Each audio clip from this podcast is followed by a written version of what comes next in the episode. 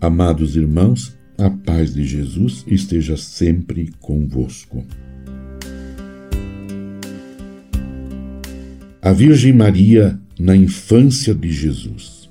Esta associação da mãe com o filho na obra da salvação manifesta-se desde a conceição virginal de Cristo até sua morte.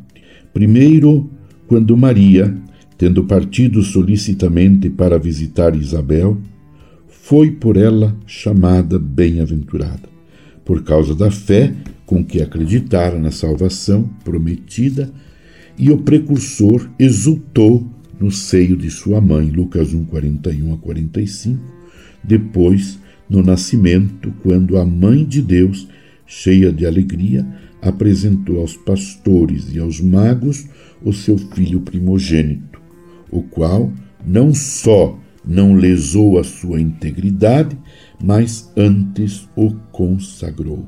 E, quando o apresentou no templo ao Senhor com a oferta dos pobres, ouviu Simeão profetizar que o filho viria a ser sinal de contradição e que uma espada trespassaria o coração da mãe a fim de se revelarem os pensamentos de muitos. Lucas 2, 34 a 35. Ao menino Jesus, perdido e buscado com aflição, encontraram-no os pais no templo, ocupado nas coisas de seu pai, e não compreenderam o que lhes disse. Mas sua mãe conservava todas essas coisas no coração e nelas meditava.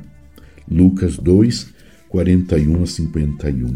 Na vida pública de Jesus, sua mãe aparece de maneira bem marcada, logo no princípio, quando nas bodas de Caná, movida de compaixão, levou Jesus Messias a dar início aos seus milagres. Durante a pregação de seu filho, acolheu as palavras com que ele, pondo o reino acima de todas as relações de parentesco, proclamou: Bem-aventurados todos os que ouvem a palavra de Deus e a põem em prática. Marcos 3,35 e, paralelamente, Lucas 11, 27 a 28, coisa que ela fazia fielmente. Lucas 2, 19 51. Assim, avançou a Virgem pelo caminho da fé, mantendo fielmente a união com seu filho até a cruz. Junto desta, esteve, não sem desígnio de Deus, João 19, 25, padecendo acerbamente com o seu Filho único e associando-se com o coração de mãe ao seu sacrifício, consentindo com amor na imolação da vítima que dela nascera. Finalmente, Jesus Cristo, agonizante na cruz, deu-a por mãe ao discípulo com estas palavras: Mulher, eis aí o teu filho. João 19, 26 a 27.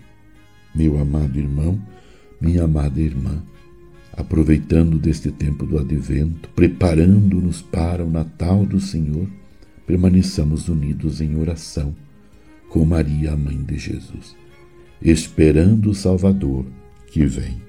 Abençoe-vos Deus Todo-Poderoso, Pai, Filho e Espírito Santo.